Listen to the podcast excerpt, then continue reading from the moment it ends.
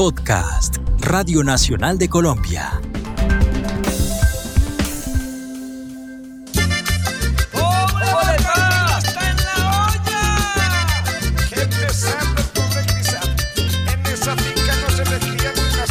Hola, soy Carlos Grosso y les doy la bienvenida al podcast número 2 sobre el paisaje cultural cafetero colombiano.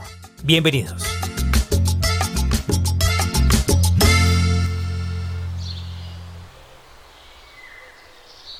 Recordemos que este paisaje está conformado por áreas específicas de 51 municipios que suman 858 veredas cafeteras de los departamentos de Caldas, Quindío, Risaralda y Valle del Cauca.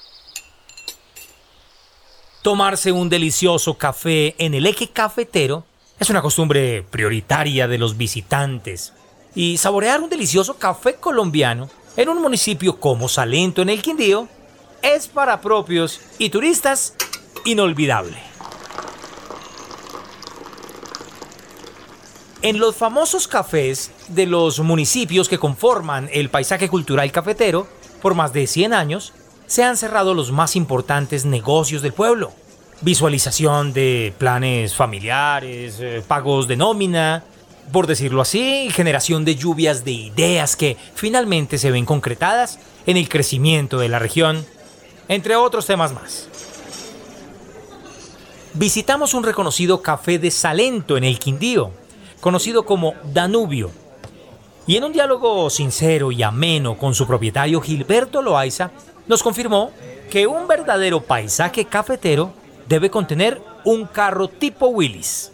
El Willis está enmarcado también, ese es un icono del paisaje cafetero, porque así, ese ha sido la mula de carga después de las mulas verdaderas, la mula de carga del campesino para sacar el café, para sacar la papa, para sacar, eh, cuando eso se les llamaban, se les llamaban a los que hacían los mandados, los que compraban el queso, los que compraban los huevos, los rescatantes. El café, como se le conoce al negocio que tiene Gilberto, le ha dado para vivir. Y en sus palabras, estos sitios también hacen parte del paisaje cultural cafetero. Pero antiguamente los negocios se hacían acá, los pagos de nómina se hacían acá. Lo que es el parroquiano, o sea, el cliente diario del pueblo, el visitante nacional, el visitante extranjero, el que viene de la vereda. Aquí siempre ha sido la oficina del pueblo. Cuenta Gilberto que si su café hablara, revelaría grandes secretos que hasta el momento solo están guardados en el corazón de sus clientes. Y aunque ha sido un café históricamente concurrido, hoy en día las cosas han cambiado. Parece mentira, pero los fines de semana es cuando menos se vende. A veces los sábados y domingos el negocio es más solo que entre semana.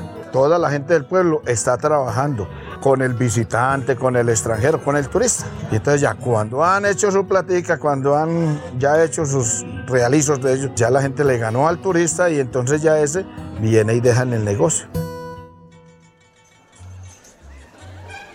Cabe resaltar que las antiguas generaciones de esta región recuerdan con una sonrisa a las famosas coperas. Las coperas, dice la historia, eran mujeres que estaban contratadas en los locales como cafés, tabernas, discobares, para dialogar con los clientes, bailar algunas piezas musicales y lograr que consumieran con celeridad los productos que se ofrecían en el lugar.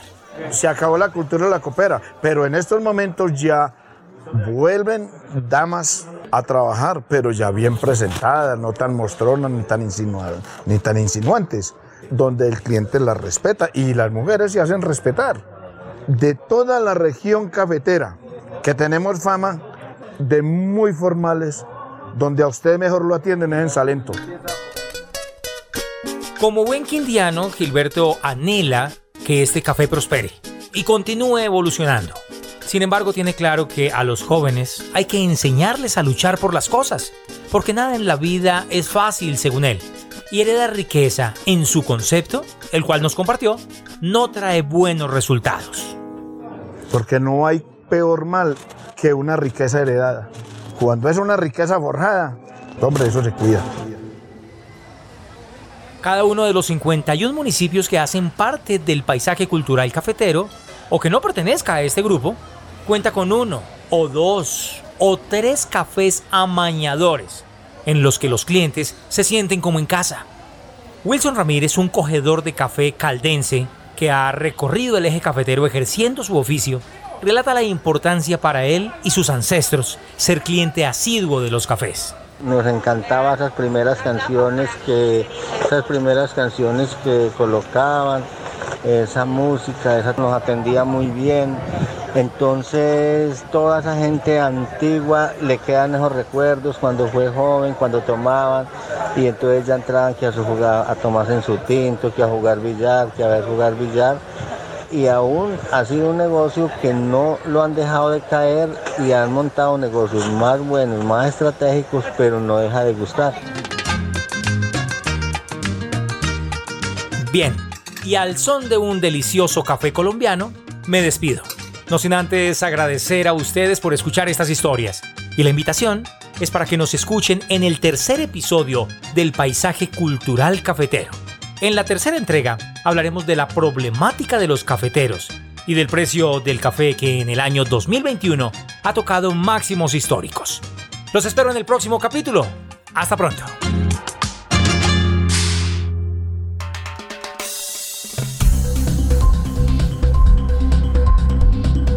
Este fue un podcast de Radio Nacional de Colombia.